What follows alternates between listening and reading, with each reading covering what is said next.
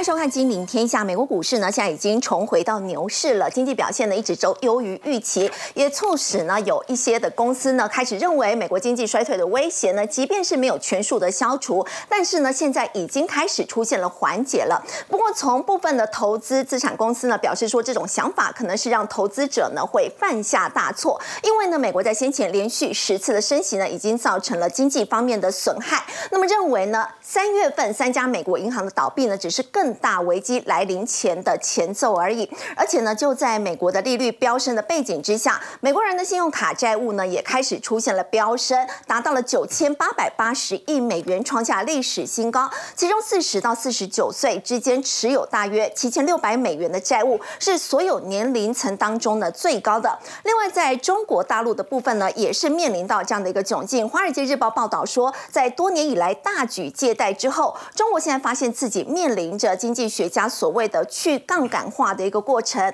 那么消费者呢正在囤积现金，民营企业呢几乎是没有在做任何的投资了，那么地方政府呢也正在减少各方面的一个支出，那么企业家呢对于之前互联网跟教育行业的监管风暴呢是心有余悸，即便说呢经济学家也警告说中国可能会掉入一个陷阱，而处在这个陷阱中，即使呢达到零利率，恐怕也是没有办法去刺激经济的成长。的中国大陆的经济现在还面临到哪一些的困境呢？我们在今天节目现场为您邀请到南台科大财经系助理教授朱月忠。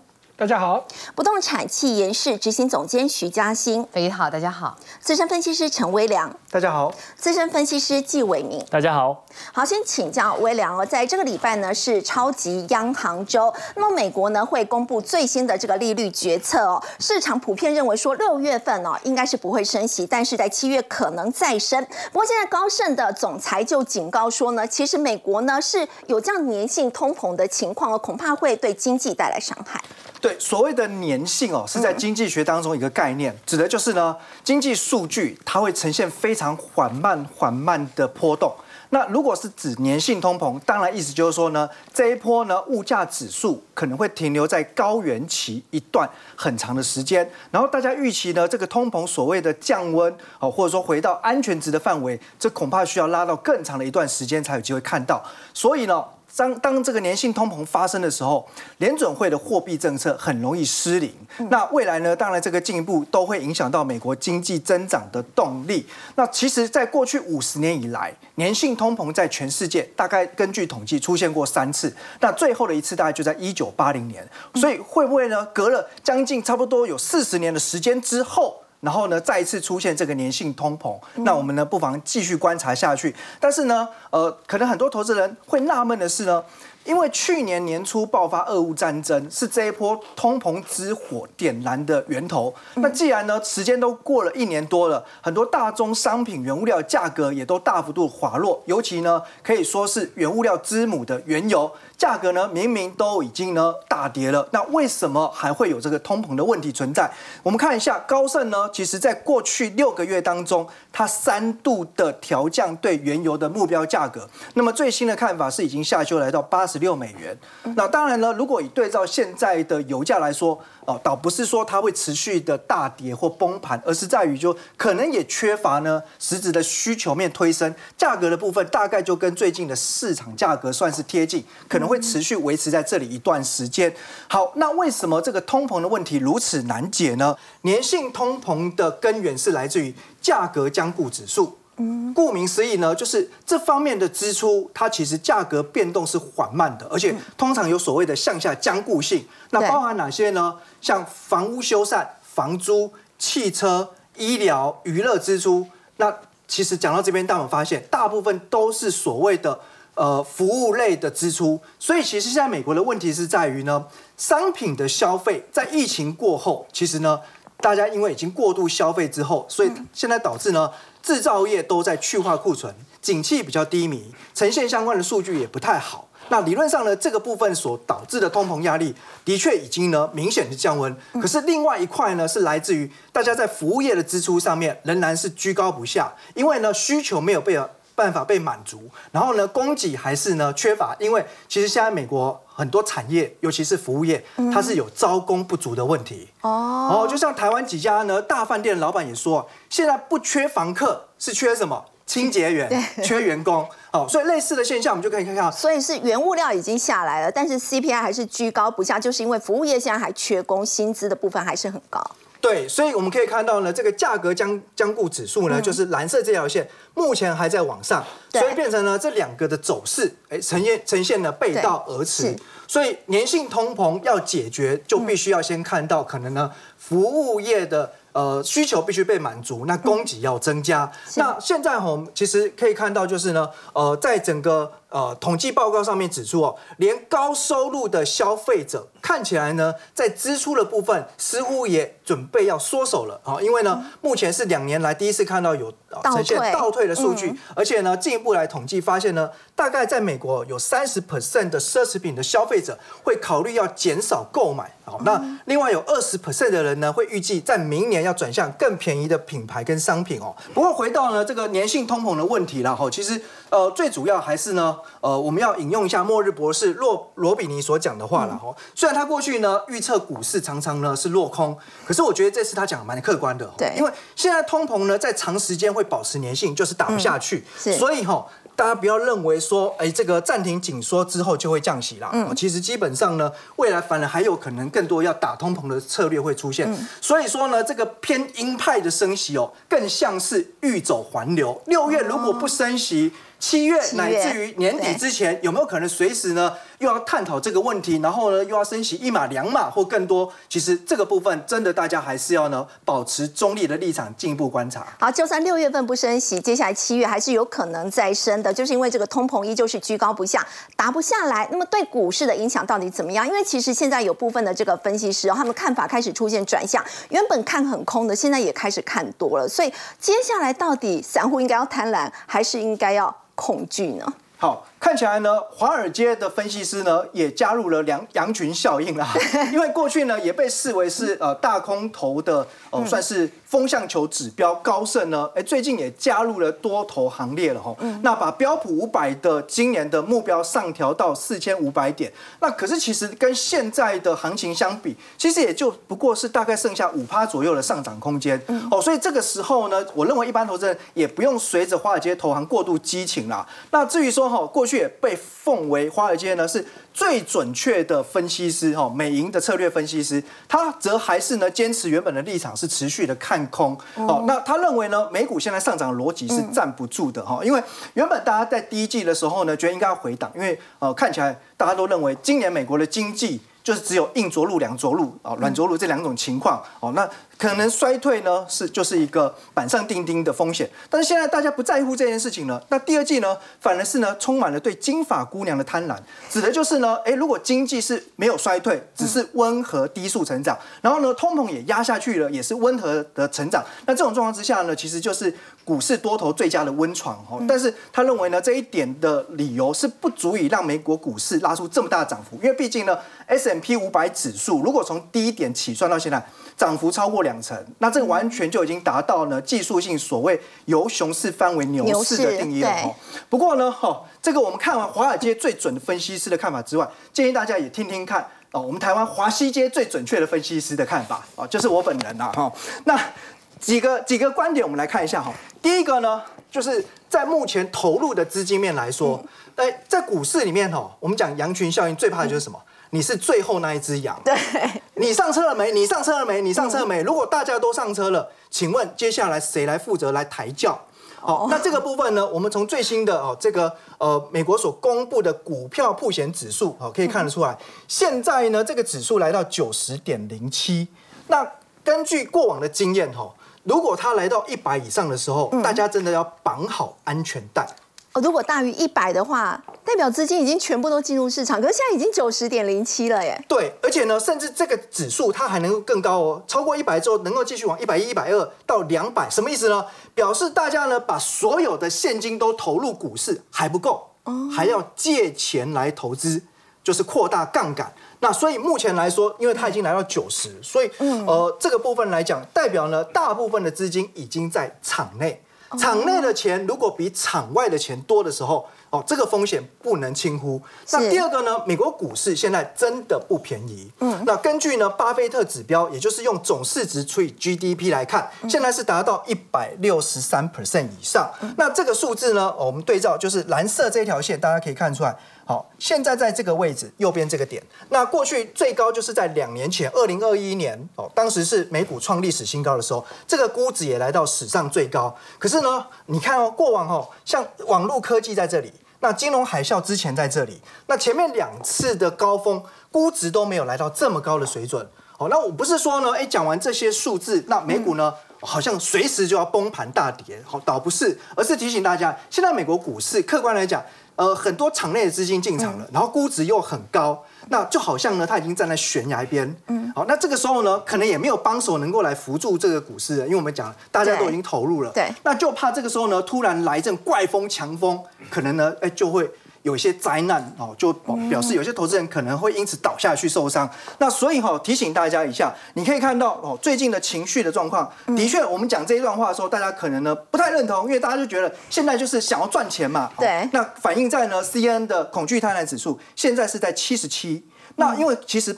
把这个指标呢分成五个区间来看，呃，来到七十五以上，越接近一百，它就是已经进入到极度贪婪区。所以或许这个时候呢，呃，要反群众心理，的确需要一点呢，投资的 EQ、操盘的勇气。好，不过呢，当然策略也能够让我们呢，一方面呢，顺势掌握这一波啊，可能还没有立刻结束行情，但同时呢，又能够呢，做好避险跟退场机制。怎么做呢？那我引用巴菲特的投资心法之一。杠铃策略，杠铃策略，杠铃策略的两端，一边代表的是风险，一边代表的就是报酬。那我们要求取平衡，那怎么平衡呢？也就是说，现在我们应该放多少比重的资金在股票？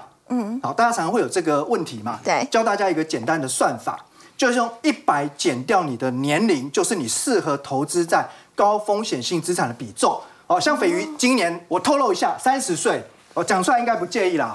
那你适合投资在股票的比重哦，就是一百减三十，七十趴哦哦。那像呃这个朱老师可能五十岁哦，可能啦，我不知道。那也许就是可以叫一半一半，股票就要降低到五十趴，那剩下的五十趴呢，就放在现金。那你觉得现金呢？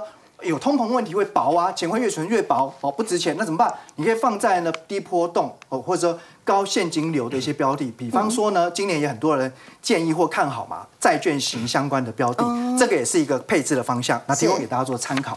好，刚刚微良带我们看到呢，以目前美国股市呢，虽然已经进入牛市了，但是现在大部分的资金都已经在市场内，而且从这个巴菲特指标也看得出来，现在的确是有估值过高的情况。那么再加上呢，其实现在以欧美来讲的话呢，通膨的问题依旧是没有解决的，所以呢，在接下来操作方面呢，还是要稍微保守谨慎一点。不过我们说到欧美国家为通膨所苦，不过在中国大陆呢，是不是反而是有出现这个通缩的一个风险？我们要请教这个朱老师，中国五月份的这个生产者物价指数的一个部分呢，PPI 年减百分之四点六，这是连续八个月都出现衰退这样的一个情况哦。所以就算这个中国大陆现在大家觉得哈，CPI 呢？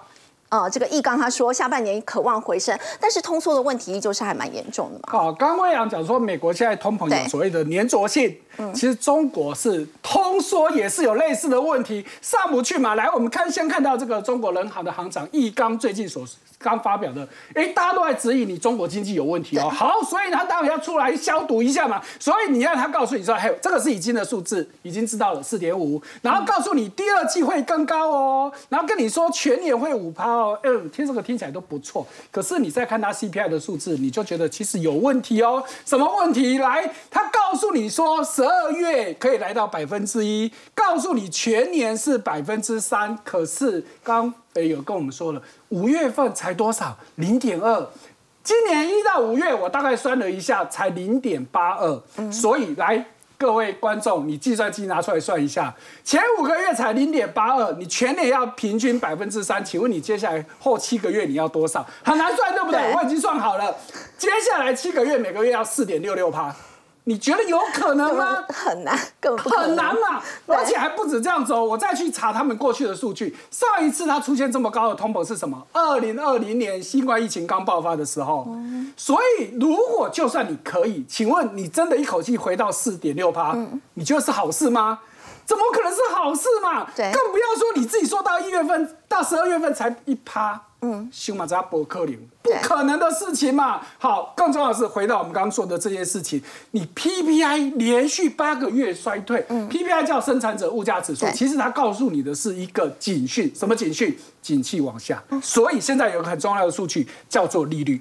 哦，哎，从上礼拜起一直到现在，从中国六大行。带头包含的很多地区性的银行全部都在降息，可是它居然只降存款，没降贷款。哎，这什么道理？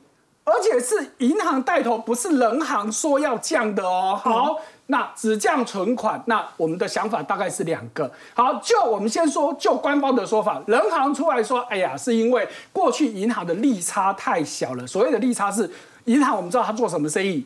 收了存款贷放出去，所以他赚利差嘛，所以利差太小，代表银行的利润低。他说：“哎，中国的银行现在利差已经来到。”历史新低了，所以我要把它扩大利差，让银行好赚一点。所以我把存款利率降低一点，但是我贷款不动，那是银行利差就扩大了。好，这是他们的说法。可是对比到我们看到前面的 CPI 的问题，你再去想我们刚刚说的两个数字，投资跟储蓄这两个数字，中国我们刚刚看到第一季四点五趴，可是有个数字很惊人，中国的民间投资在第一季只成长零点七趴。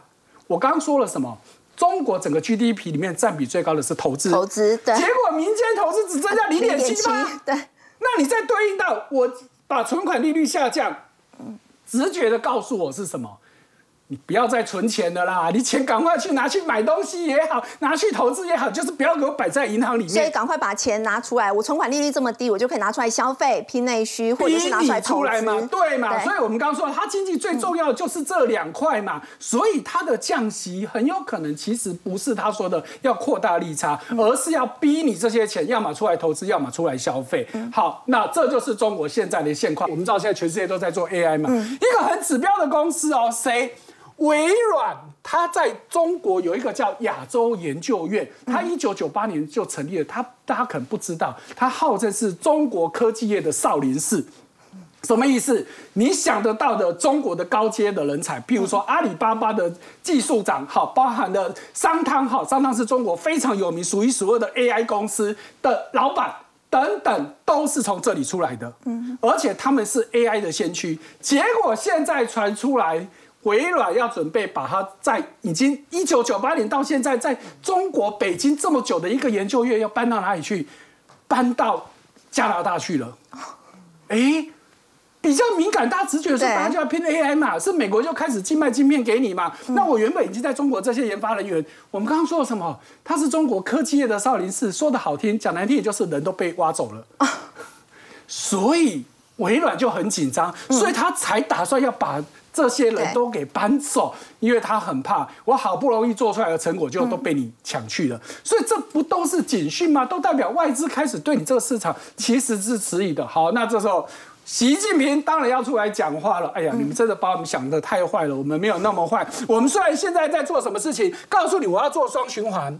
我这双循环其实是两个循环，一个是我国内的大循环，告诉我们要自立自强。另外，可是我没有说我就要关起门来，我还有一个对外的大循环嘛。可是你现在讲的好像我要锁国一样了，没有，没有，没有这个样子。可是问题是。数字会说话嘛？嗯，大家确实有些担心的事情嘛。好，那我们就不要说别人怎么样，我们看一下中国自己内部的人怎么样。好，所以我们看到下一页。不过要请教朱老师，你刚刚提到这个把存款率把它调低嘛？接下来可能 MLF 就是中期借贷便利的部分，还有可能再下调五到十个基点嘛？就是可能是变相的降息。是好，斐鱼提到这一点真的很重要。哈，这个这个数字可能这个礼拜我们就可以看到。对，目前预估真的很有可能下调，而且不是只有这个数字，我觉。觉得存准率是不是有可能跟着下调？存准率也可能会下调。我觉得非常有可能双降，因为事实上它存准率其实在四月份已经降过一次了。那这一波我们刚刚说的一堆银行已经先降了，那中期借贷便利它就是一个放款利率了。那很有可能你存款利率不够，你放款利率其实也要再降，因为我们刚刚说了，大家都不想投资嘛。那企业不想投资，因为企业都是借钱来投资。当我利率高，我不想借钱投资，而且景气前景都不好，我不想做这些事情嘛。所以中国有没有可能被逼着？我真的就得降息，我个人觉得是很有可能的哈，所以我们就静待观察这个数字实际上的变化。好，所以我们再回到刚刚说了，中国啊，不管是外面的对我们怎么说，那中国内部自己的情况又是怎么样呢？我们先从年轻人看起，大家可能对中国熟悉，可能听过两个名词，一个叫内卷，一个叫躺平。好，那这两个基本上都不是很好的意思。可是如果当你听到内卷卷不动，躺平要躺也躺不平，那不就更惨了吗？是，怎么办呢？那只好问天，还来问天，求神问卜了哈。哎，大家知道中国从他们建政以来，他们是无神论者。对，那当然这几年开始有开放了，也就是我不鼓励，也不去禁止。可是，哎，以前都是告诉你说我要破世旧立世新，对，都跟你说，哎呀，你这个都老一辈的观念才在求神问卜。但是你看到现在，居然是年轻人，为什么？我们告诉，因为我内卷卷不动，我想躺平都不行的情况之下，我不问天，你叫我还能干什么呢？所以你看哦，很夸张的一个数字。庙宇参拜人数比去年激增四倍啊，而且多数是年轻人。你看到这两张照片，你当然说：“哎呀，我们故意找这个照片没有了。”好，你看到有没有发现都是年轻人？嗯，跟大家过去想的比较不一样。大家会觉得，呃，可能长辈比较喜欢我们到台湾的庙宇去看，你很难看到说一整排跪在那里都是年轻人。是，你想要特别抓这个镜头，真的都有困难。好，所以这个是不是一个警讯？大家自己想一想。那另外还有一个，好，哎。很多的吃斋念佛的人喜欢念经，好，尤其是念佛珠这样子书，到底我念了几次啊？哈，我可以下辈子有什么好的？好，你自己念太慢的，人家帮你念 A P P。哎，你想哦，A P P 下载之后帮你念佛经，谁会去下载 A P P？难道是老人吗？也是年轻人，年轻人嘛。所以你可以看到多夸张啊！免费帮你念经的啊，这个的 A P P 居然可以变成下载第二名。你就知道这个问题有多严重了。哎，不过我要说，我们台湾的宏基很多年前就发现这个商机了，已经出的自动念佛机。对，好，所以说呢，中国嘿，真的，如果说你年这不够，你自己去买那个自动机器，还帮你自己算次数的。好，所以这些都是警讯。那还有一个警讯就是，我都吃不饱穿不暖了，我还会想要结婚吗？结婚以后就有成家，又是更大的开销，所以呢，现在中国年轻人也开始不结婚了。你不要不是我们说的，中国官方的数字告诉你说，哎，从一九八六年以来的这个统计数据告诉你，结婚人数连续九年下降，而且以去年第四季来说，居然暴减了将近五成。嗯，去年几乎是腰斩了。通常我们是以前都说有钱没钱娶个老婆好过年，对。通常第四季是结婚旺季，哎，结果你腰斩的这么严重，还不止这样子。我们再给大家一个数据哦，这个镜面里面没有的。以整体中国的结婚率来说，到二零二一年，我没有看到二二年的数字。二零二一年中国结婚率是千分之五点八，可是离婚率听清楚是三点一，听起来无感对不对？简单来说，就是每两对结婚的里面会有超过一对离婚。哦，而且结结婚率。暴跌，可是去年的离婚率是三点七趴的年增，哎，这个问题多严重啊！那现在年轻人呢，开始啊拜拜啊，那么求神佛保佑自己找到工作，它反映的是中国经济前景的一个暗淡。而且很重要的是呢，其实为了要救房市呢，中国大陆现在他们也计划要。再推出一系列的这个刺激房市的一个政策。那么反观在台湾的部分，要请教嘉欣呢，台湾则是要打炒房，而且在这一次被称为是打炒房的最重拳，就是平均地权条例呢。七月一号这个子法就要上路了，它的杀伤力真的很大嘛？那坦白说，因为每次政府都说是最重要的、最够、最够力，但是后来好像在事实上面都会有一定程度没有。达到大家的期待了。那我先带观众朋友，我们再来复习一下这次的这个平均地权条例是它的修正的重点哦，包括了就是以后各位买红单或者是预售的时候，它是除非特殊的状况，比如说配偶啦，或者是说直系血亲跟一些特殊状况，你可以去做移转，其他是不可以去做移转的。那另外来说的话，就是这个是大家比较在意，就是说公司行号啊，司法人是不可以买住宅的。还有如果说是重罚炒，如果说是有一些炒作的行为，比如说像我们之前在聊的那种。什么网络纠团呐，什么零元购物啦等等，它都算炒作行为，最高可以罚到五千万。然后如果对，如果说政府很担心，就是哎没有抓到，没有抓到就是设立奖检举奖金制度。然后目前的话，最高奖金是一千万。还有就是如果呃我们之间的这个买卖交易呢，万一有解约的话，就说可能我我真的负担不起了，那我负担负担不起的话，我要解约。所以像这种状况的话，你一定要做实价登录。那在这个呃五个规定里面，大家可能会说，哎，怎么会现在好像还没有听到谁被罚？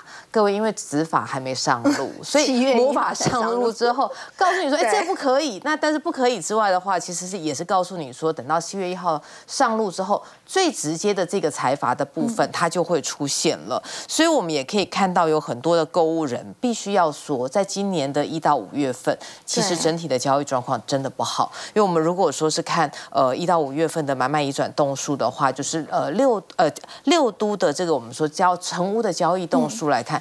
大家其实是可以发现，大概都减少了将近两成，除了就是台南、高雄稍微好一点点之外，那为什么会这个样子？是因为大家对于房价会下修有一些期待，所以很多的买方就会觉得说啊，那不然就七月一号，我在等这个价格下来，然后再看看还有没有机会可以买到一个价钱比较便宜的房子。就是觉得七月一号执法上路之后，房价会开始往下，所以等那个时候再开始买。对，大家都觉得像买股票一样来买房子，可是我们也必须要。说在现在的市场上面，因为不动产市场而言的话，虽然网友会骂我，可是我们你如果自己有去看房子，你会发现价格的松动没有大家想象这么多。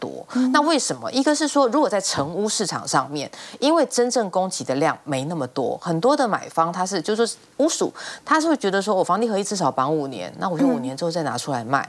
那所以这些人他不会拿出来卖的时候，自然而然就是你会很少看到释出的案件。那建商端来说的话，他们会很直接的发现一招，各位你们现在去看房子，一定会发现很多的建商跟你说，你只要付，比如说五万、十万或五十万，你就是付了付完那个定金哈，然后之后工程期间零付款。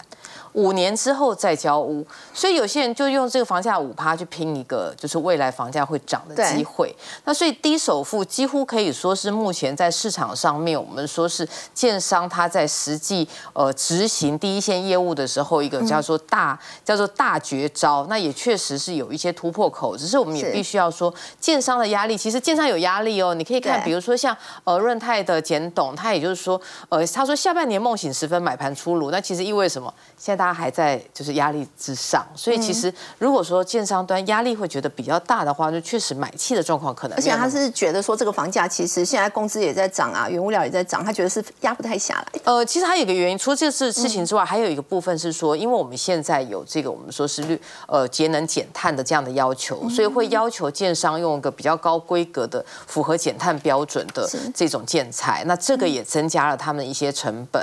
那这个也是他们为什么不愿意降价，所以。可以看到远雄的赵董，他也说，哎，这两三年修正完，哎，所以他的意思是说，现在是在修正啊，修修正 三年，修正了两三年，好，那呃，修正之后，景气会再往上走。可是我们在整个结构上面，大家有为各位整理了一下整个市况上面的影响，就是整体的市场上面，预售几乎已经宣告了，以后大概就是自用客户为主了。因为对于预售端来说的话，你看哦，我今天签一个预售，比如说我一开始就签了，那我可能假设绑了五年，绑了五年不能移转，那绑。了五年不能移转，我交屋之后，房地合又再绑五年。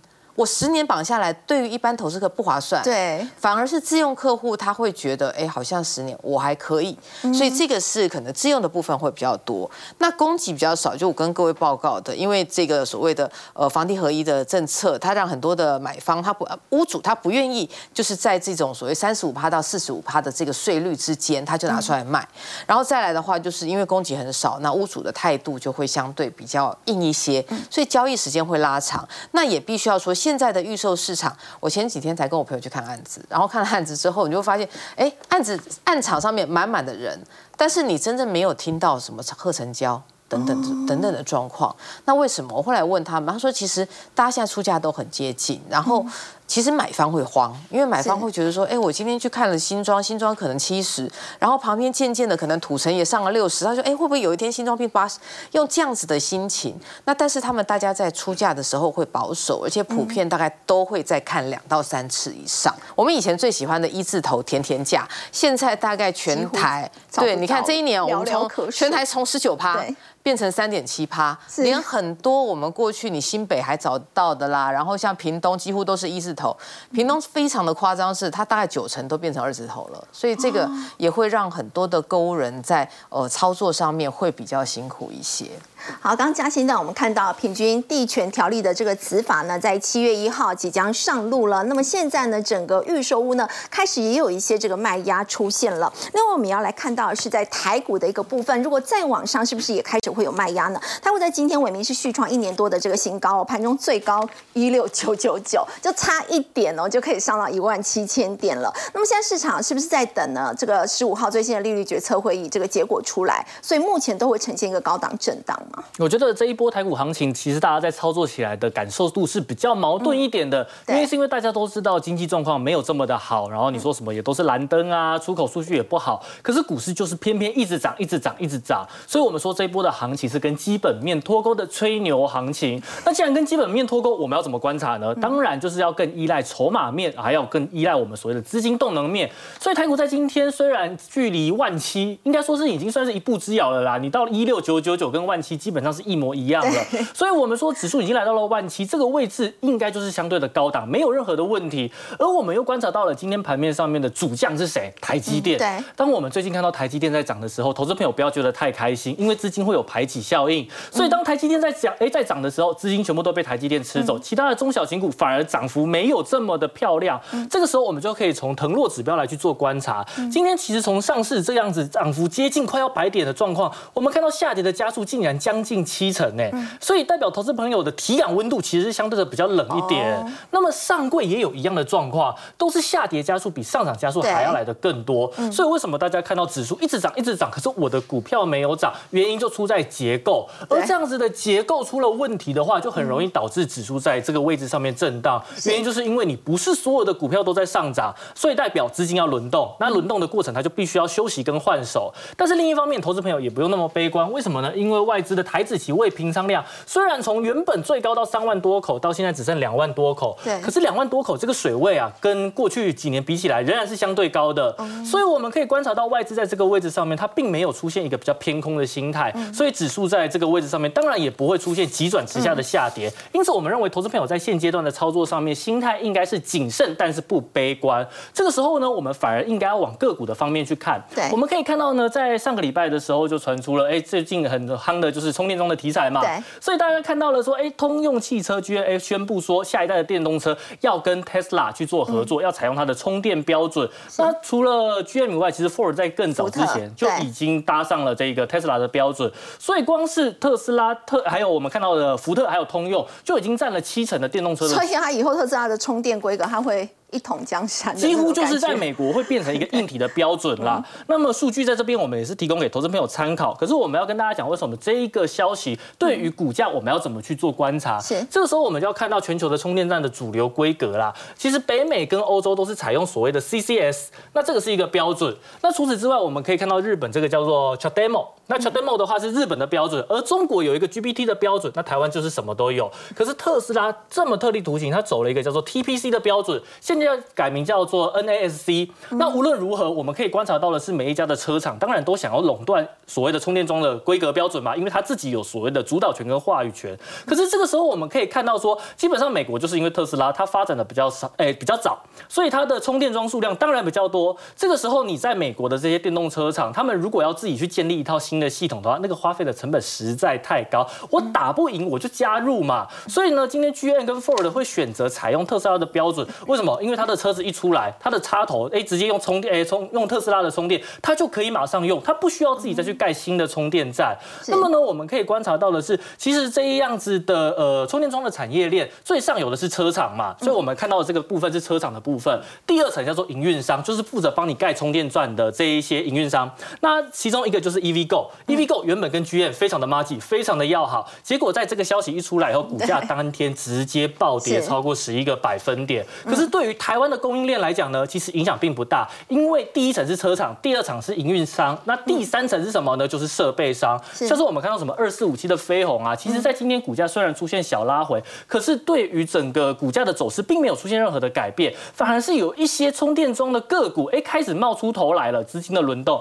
像是二三零一的光宝科，这个是天字第一号，你看到零一就是天字第一号，老牌的公司，原本股性非常的牛皮，在五月的时候股价还在七十六块钱，然后我们就可以看到说，哎，怎么在今天忽然就攻上涨停板了？原因就是因为题材来帮他做助攻。那其实我们可以知道，光宝科它做了这样子充电桩以外，它还有 AI 伺服器的题材啦。那我们可以观察到，它现阶段的业务都是偏向毛利率比较高的，所以我们目前涨上去，不是因为它的获利数字真的有多好，而是市场对于它的评价正在拉高，所以就导致了它的股价可以出现一波非常惊人的涨幅，超过三十 percent。那另外的话，投资朋友会想说，我们现在很多的股票都好贵哦，估值都好高哦，有没有什么样的题材是我们可以留意的？呃，我们这边分享二三五五的镜鹏，为什么？因为我们看到了今天有新闻出来了，车用的 PCB 板，哎，似乎开始会渐入佳境。那讲到车用 PCB 板，大家第一个一定要想到的就是二三五五的镜鹏，因为它是全球车用 PCB 板的龙头，前四十大的车厂都是有一半都是它的客户。而且大家要注意到，它每股净值高达四十点零七，可是它股价现在才多少？三十一点八，所以它的股价净值比不到一倍。而我们可以观察到，它最近公布的营收数字其实是有开始慢慢回温的。特别是我们讲了，既然是吹牛行情，我们看基本面很容易脱高嘛，我们就从技术面来去做观察。这边的均线基本上大家可以看到已经开始出现多头排列了，股价在这边出现拉回完以后，有没有可能跟光宝科一样走出一波新的多头结构？我们认为是相对的比较有机会。而且大家现阶段操作股票不想要去追高的话，我们认为这种有价值保护的个股是一个进可攻退可守的一个选股方向，给投资朋友做做一个参考。啊，刚伟明带我们看到，在福特、通用加盟了特斯拉的这个充电网之后呢，相关的概念股呢，接下来这个表现是值得留意。我们先休息一下，稍后来关心的是现在电子标签的趋势抬头，那么内外资呢，其实都加入了看多的行列。先休息一下，稍后回来。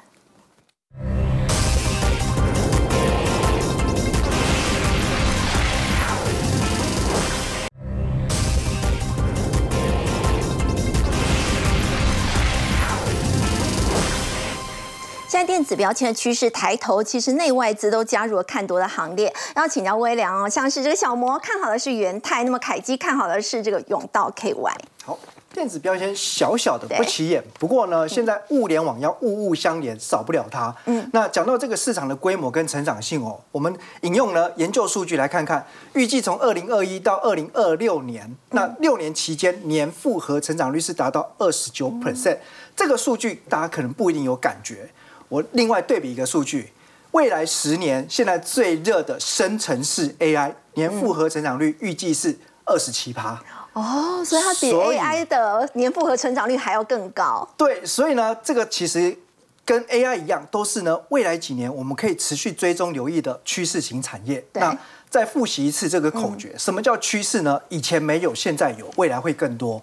那我们看一看哈，为什么未来会更多的电子标签导入？因为现在呢，企业都要讲求 ESG 环保。对，过去的纸标签，你想想看呢，一家连锁店甚至大卖场，它少则几千个产品，多则数万个产品。如果你要去改那个价格标签，你要印多少纸？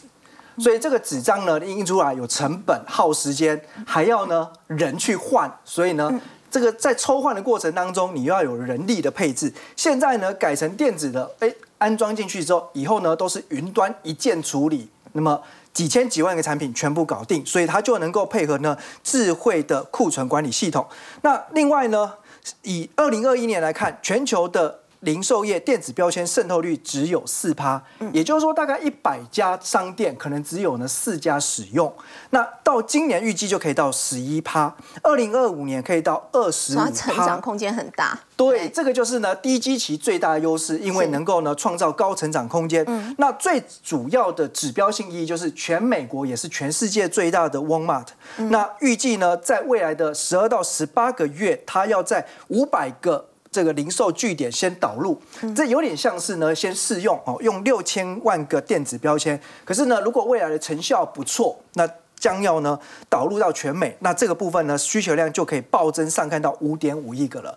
那讲到这一块市场，我想呢台股最主要能够吃到商机的有两家公司，他们其实呢来自同一个集团永丰余集团。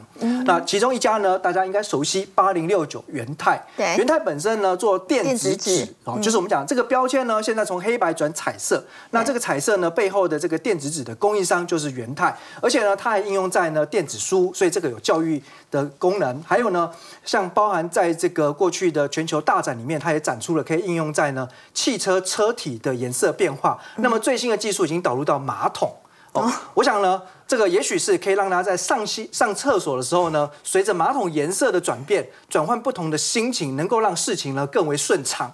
好，那当然了，元泰今年第一季相对是淡季，受到消费型电子产品不景气影响。不过呢，第二季开始预计就会开始转强。那另外一家公司呢，算是呢新同学，今年三月才挂牌的六八六三永道 KY，可是呢也大有来头。除了刚才讲到，它也是永丰余集团。对。另外呢，它目前是全世界最大的 FID 的标签。ODM 厂商就是呢，射频啊，无线射频。那这个部分呢，现在全世界已经有八百多家客户导入它的产品了。那目前呢，像机场啦，或者说像一些著名的连锁服饰、快时尚的业者，还有像刚才所提到的沃尔玛、迪卡侬等等，也都采用它的产品。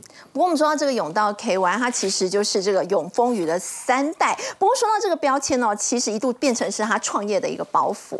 对，那其实哈讲到呢，这个不管富二代、富三代啦，如果出来做创业，嗯，事实上哈，可能跟我们外界所想象不一样，觉得说，那你就是含着金汤匙，然后有很多可能长辈的资源、集团的力量哦。可是其实哈，对于呢，呃，这个呃永丰余的第三代公子哦，虽然他应该不喜欢我们这么称呼他少爷哈何益达，但其实呢，他真的是靠自己的力量哦。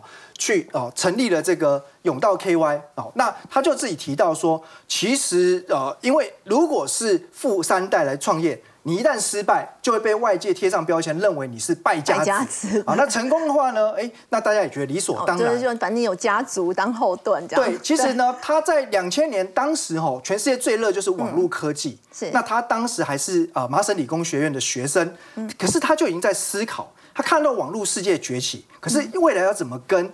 实体世界串联在一起，他想到这中间最重要的媒媒介就是这个 RFID 电子标签，所以呢，当时为了要省成本，就借用了呢永丰余的工厂的一小块位置，在这个仓库里面，然后呢用简单的拉链拉起来，就做了隔间，那摆了两台设备，哎，就开始呢投入研发，而且呢他伙同了他的同学哦，就是现在永丰。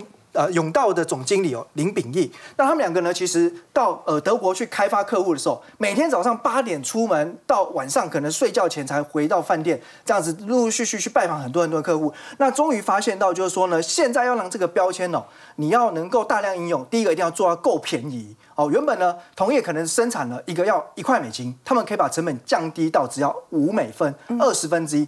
第二个，技术稳定度要高，品质要好。所以呢，在二零一六年、二零一七年的时候，其实算是遇到了一个重要的转折点，就是打入了 Uniqlo 全球快时尚。那现在包含像整个迪卡侬，我们去结账的时候呢，你买了一篮子的东西，只要放到自助结账机一百，立刻呢就可以感应，逼完了就能够结账。这个其实就是来自于永道的 RFID。好，我们先休息一下，要稍后来关注的是呢，台北市现在老屋的占比很重，但是呢，接下来这个容积奖励呢会逐年递减，在二零二五年五月的时候就会归零了，会不会让以后呢一些条件不佳的这个老屋呢变得是更难去改建呢？我们先休息一下，稍后来关心。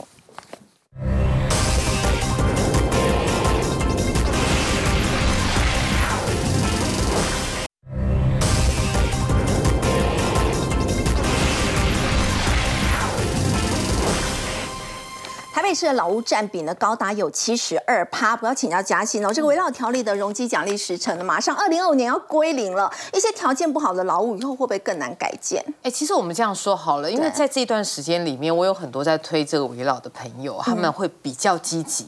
因为我们站在我那时候问了一下业者，业者跟我们说，其实他们的立场不大希望这个东西再延期，亦或者是说他再把它再加温。为什么呢？因为会有很多的住户本来都已经整合好了，结果新的条件又加上来，他可能就没有那么有意愿再去做整合，那他就会延宕整个时间。所以，陈如刚刚斐鱼你有提到，就是说确实，因为这个围老的奖励，他当初是为了要解决都跟要整合上面有一定程度的困难，因为都跟它有一个基本的面积就是五百平方米，那五百平方米的话，你如果乘以三，大概一百多平左右这样子的概念。可是围老没有限制，所以如果你旁边的邻居是个机车鬼，你可以把它排除掉。那排除掉之后，你或许就是一栋公寓，你就自己来去做整合。那只是说，如果未来围老它就是呃容积的奖励上面就会变得比较少的时候，你会面对到一个比较直接的问题是说，哦，过去我可能有容积奖励了，那我有很多的空间，相对来说就是等于政府补给我的，那我或许我就可以不用负担这么大的一个费用。可是未来如果说，哎，我围老没有奖励的话，那我可能就是花了同样一笔钱，可是我盖的东西比较小，对，或者是说我盖的空间没那么的大，嗯，那没有那么大，我自己有去看过围老的房子，有很多的房子它盖完之后，五层楼的公寓变成七层楼的华夏，但是小的不得了。然后如果说这些住户以后他要维护一些电梯等等的费用，那会有很大的困难。所以我们这样来看好了，在这几年确实陈如斐有提到的，就说确实大家在围老的推动跟意愿度上面，都跟跟围老一般都跟难度比较高，所以大家就会想说就动围老好了。那动了围老之后，大家会发现到，哎，基地面积它事实上就是不断的往上往上走，核准的件数其实也都是逐年的增加。大家最主要就是要去卡这个我们说是呃都跟奖励关呃围老奖励关门的这一块。那很多朋友会问说，那都跟跟围老之间有什么比较大的差异？其实如果说是以围老的话，它大概适用的对象就是你屋龄三十年以上的合法建物。那如果说你的基地也没有到一定的这个等级，然后你又在都记里区域里面来说的话，你其实就是可以来去做容积奖励的一个容积的一个是呃，就是说可以去做围老更新的一个改建。那如果说你之后它会给你一些容积的奖励，只是也会提到就是它会逐年的递减。但是都跟来说的话，因为它有一个基地面积的限制，所以我们大概预期未来如果说这些可能老旧的呃住宅，它想要去更新的话，它可能就真的要跟邻居坐下来好好讲，好好讲，这就是整合成一个比较完整的街廓，然后大家一起去做都跟。但站在业者立场上面，这是比较好的选择，因为未来大家一起去负担公社，基地也比较漂亮，那价钱来说的话也也会比较好。你要找参与者而言的话，意愿会比较高一些。好，我们先休息一下，稍后来关注的是呢，现在全球在疯抢台湾的半导体，那么半导体设备概念股接下来这个股价要怎么观察呢？先休息一下，稍后回来。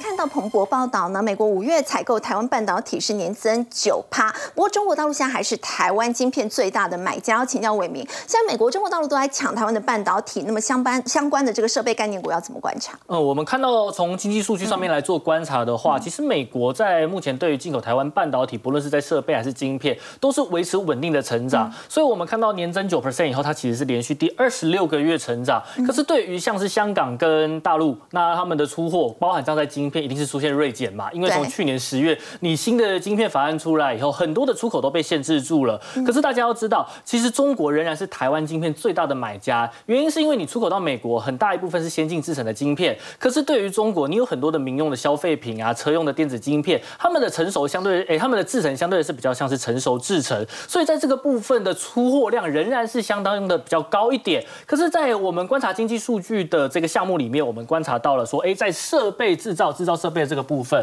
是大家蛮需要去做留意的一个部分，原因是因为呢，大家看到美国对中国进行制裁以后，最重的就是去锤它的制造设备，你先进制成的设备都不能过去。可是相对于之下，哎，对于美国的晶片设备出口竟然激增了超哎将近六成，将近六成。为什么呢？其实我们就要看到说，我们以在最近个股表现特别强的股票，我们就可以一一窥见端倪。其中一个六一九六的凡轩在今天直接亮灯攻上涨停板，原因是因因为有很大量的台积电，像是在亚利桑那州的这一些新厂，他们不断的在做所谓的哎建设。那在今年的话，会有非常大量的工程的这一些营收密集的认列，所以你看到了台积电已经涨上去了。那这些设备在我们看到了经济数据以后，哎，这个股价就马上出现表态。那像是三六八零的嘉登也是一样维持一个多头格局，缓步垫高上去。所以我们认为台积电在